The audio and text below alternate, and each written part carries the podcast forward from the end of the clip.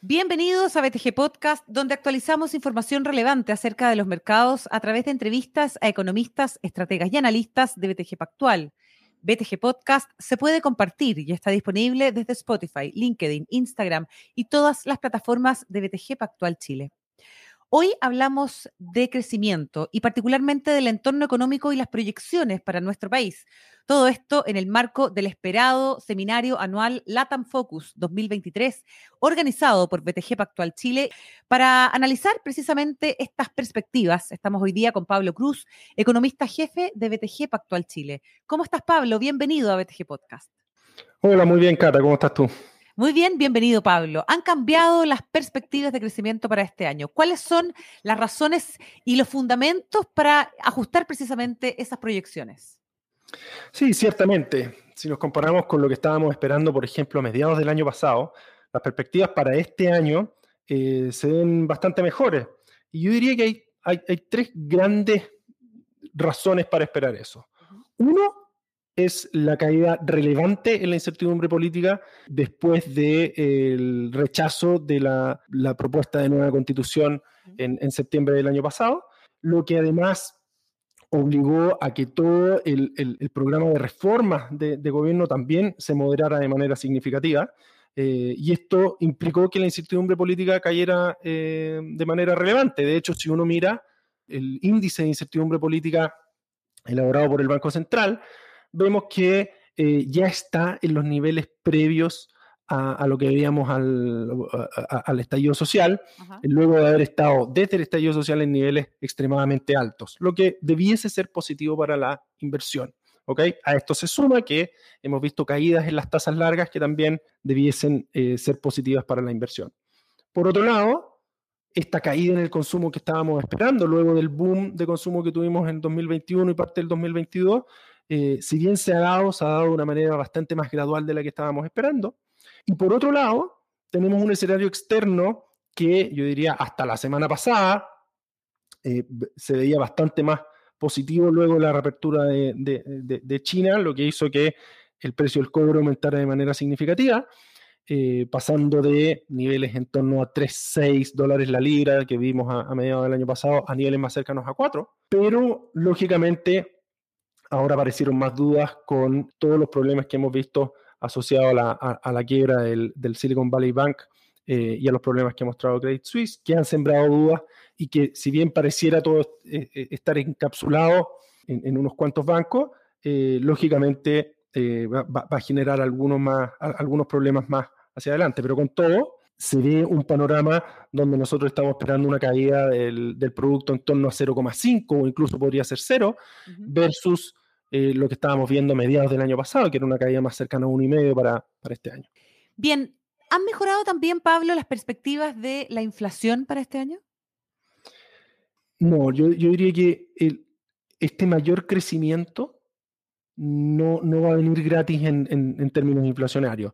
Eh, el hecho de que la economía se desacelere de manera más lenta de lo que esperábamos, si bien es positivo para la actividad económica, tiene como consecuencia que las presiones inflacionarias domésticas van a ser mayores, porque las presiones de demanda también van a ser mayores. Eh, y eso significa que si antes estábamos esperando una inflación que estuviera en torno a 4,5 a diciembre de este año, bueno, ahora estamos esperando una inflación más cercana a 5,5 para, para fin de este año y que llegue a 3% recién hacia fines del 2024 o incluso comienzos del 2025.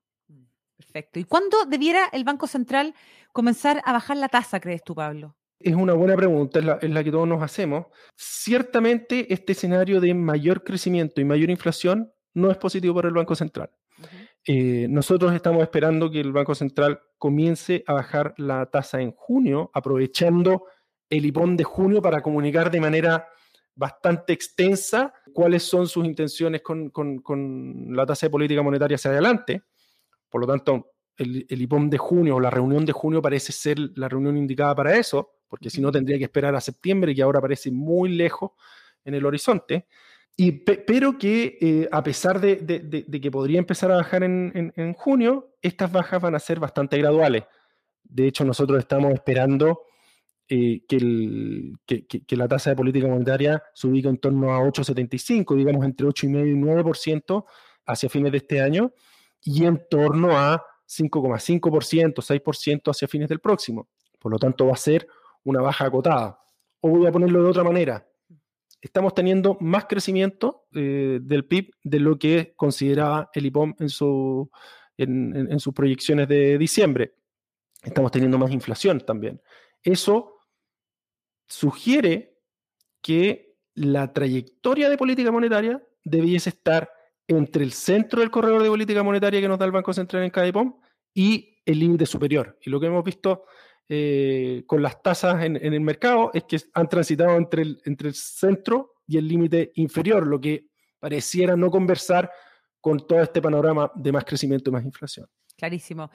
Pablo Cruz, bueno, eh, está instalado nuevamente eh, el tema del crecimiento, de la inversión. Uno revisa el PIB tendencial que tiene el Banco Central para nuestro país, la verdad es que sigue siendo bastante bajo, ¿no es cierto?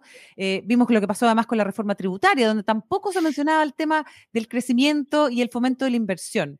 ¿Qué es lo que tiene que ocurrir para que efectivamente llegue el ansiado crecimiento a Chile? Sí, ciertamente el tema del crecimiento ha sido dejado de lado y de hecho lo primero que tiene que ocurrir es que nos pongamos a conversar sobre crecimiento de nuevo. Si uno mira las cifras de PIB per cápita, vemos que en los 90 crecíamos eh, a un nivel entre 5 y 5,5 el crecimiento del PIB per cápita en términos reales, eh, y este bajó hasta niveles de 0,6 entre el 2015 y 2019. Estoy sacando el, el, 2020 y, y, lo que pasó después por, porque la pandemia ensucia mucho las cifras, pero sin duda hemos dejado de crecer. ¿ok? Y yo creo que aquí eh, hay que resaltar dos, dos, temas grandes para pensar a la hora de, de crecer. El primero es reducir la incertidumbre. Y en esto, por un lado, es crucial que cerremos la conversación constitucional que se abrió el 2019 y que esa eh, conversación constitucional y que ese proceso constitucional llegue a buen puerto. ¿Ok? Por otro lado, que las reformas del gobierno, o no solo de, este gobierno, pero sino que de las reformas grandes que quieran hacer los gobiernos hacia adelante, busquen amplios consensos para ir cerrando temas de una vez por todas. Y aquí voy a mencionar solamente dos. Em, por ejemplo, cada gobierno ha presentado su propia reforma tributaria desde el segundo gobierno de, de Michelle Bachelet. Eh, tuvimos, ese gobierno presentó una reforma tributaria, después el gobierno, el segundo gobierno de Sebastián Piñera presentó otra, después el gobierno del presidente Boric presentó otra. Eso claramente genera incertidumbre. Si bien está bien que los gobiernos busquen cambiar algunos impuestos y, hacer ajustes a los sistemas tributarios, el, núcleo, digamos, del sistema tributario debiese permanecer eh, o ser más o menos estable para dar certidumbre a la inversión hacia adelante. Si vamos a andar cambiando las reglas del juego cada cuatro años, lógicamente eso afecta la inversión hacia adelante. ¿Ok? Y por otro lado, bueno, la reforma de pensiones también sería eh, bueno ir, ir cerrándole y llegando a un acuerdo. Llegamos casi 15 años hablando de reforma de pensiones. Es necesario entonces que cerremos ese tema también para poder dar un lineamiento claro acerca de, de cuáles son las reglas del juego y qué es lo que va a hacer con los, con los mercados financieros hacia adelante también. Perfecto, muy importante. Ahora, clave también es aumentar la productividad. ¿Estamos trabajando también por eso, Pablo Cruz? Sí, a ver, la, productividad es un tema eh, muy grande. Todos hablamos de productividad y, la verdad es que es más fácil hablar de productividad que hacer o, que tomar medidas para, para mejorarla. Si uno mira los distintos informes que eh, elabora la, Comisión Nacional de Productividad todos los años y mira cuáles son las, sugerencias que da, por lo general o a, grandes rasgos, yo diría que hay, dos temas a los que apunta siempre eh, eh, ese informe, con mayor o menor énfasis. Primero, es que es necesario aumentar la competencia para aumentar la productividad. las empresas son productivas en las medidas que tienen eh, la amenaza de, que hay un competidor que, puede hacer lo mejor que ellos y que se puede llevar a sus clientes. Y generar medidas para aumentar la competencia no es fácil porque por lo general tiene bastante o, genera ciertas oposiciones en, algún, en algunos sectores. Yo creo que uno de los, de los sectores íconos a la hora de aumentar la competencia es todo lo que se habla con respecto a la, cambiar las leyes de cabotaje marítimo que en simple, lo, que tenemos hoy en día con respecto al cabotaje marítimo es que si un barco de bandera internacional viene a dejar importaciones, digamos, por ejemplo, televisores al puerto de, Valparaíso, de San Antonio, y, luego se tiene que ir a Antofagasta para tomar eh, cosas para llevárselas de exportación, ese barco en ese trayecto entre Valparaíso y Antofagasta no puede cargarse en Valparaíso para llevar cosas a Antofagasta. Eso está prohibido. Tiene que irse vacío y luego rellenarse con las cosas en Antofagasta para, exportarse. Bueno, podríamos permitir que ese barco se fuera lleno y, así reducir los costos de transporte a lo largo de un país tan largo como Chile. Y de esa manera eh, generar competencia a los distintos sectores de transporte para, para reducir los costos. Y eso aumentaría la productividad. Otro tema súper importante es lo que se denomina como la permisología, lo costoso, lento y a veces eh, incierto que resulta para las grandes inversiones poder llevar adelante proyectos en nuestro país. Ciertamente. Eh, de hecho, uno de los grandes problemas para, aumentar la productividad es que la economía tiene un montón de cuellos de botella burocráticos que hay que solucionar. De hecho, de acuerdo al, al, al BID antes de la pandemia, un proyecto grande de inversión en Chile se demoraba cuatro años y medio en promedio en tramitar todos sus permisos respectivos. Se demoraba en torno a dos años para tramitar los permisos ambientales y dos años y medio adicionales para tramitar los permisos sectoriales. Y esto es en promedio. Eh, lógicamente, esto le, le impone un costo a hacer proyectos en Chile. Y si podemos reducir esos tiempos y reducir la, cantidad de permisos o la forma en que, se, en que se tramitan los permisos, ciertamente podríamos aumentar la productividad.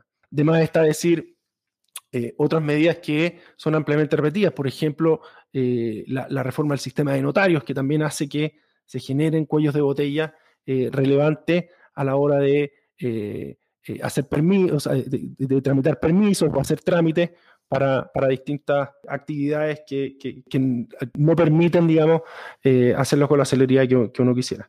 Un montón de desafíos que tenemos por delante, sin duda, Pablo Cruz, en este tema, en el tema del crecimiento. Un tema, además, que va a cruzar el próximo seminario anual LATAM Focus 2023 de BTG Pactual Chile, con importantes invitados, autoridades a partir del martes 28 de marzo a las 8 y media en el Hotel W en Santiago. Muchísimas gracias, Pablo Cruz, economista jefe de BTG Pactual, por haber estado hoy día con nosotros en BTG Podcast. No, gracias a ti, que esté muy bien.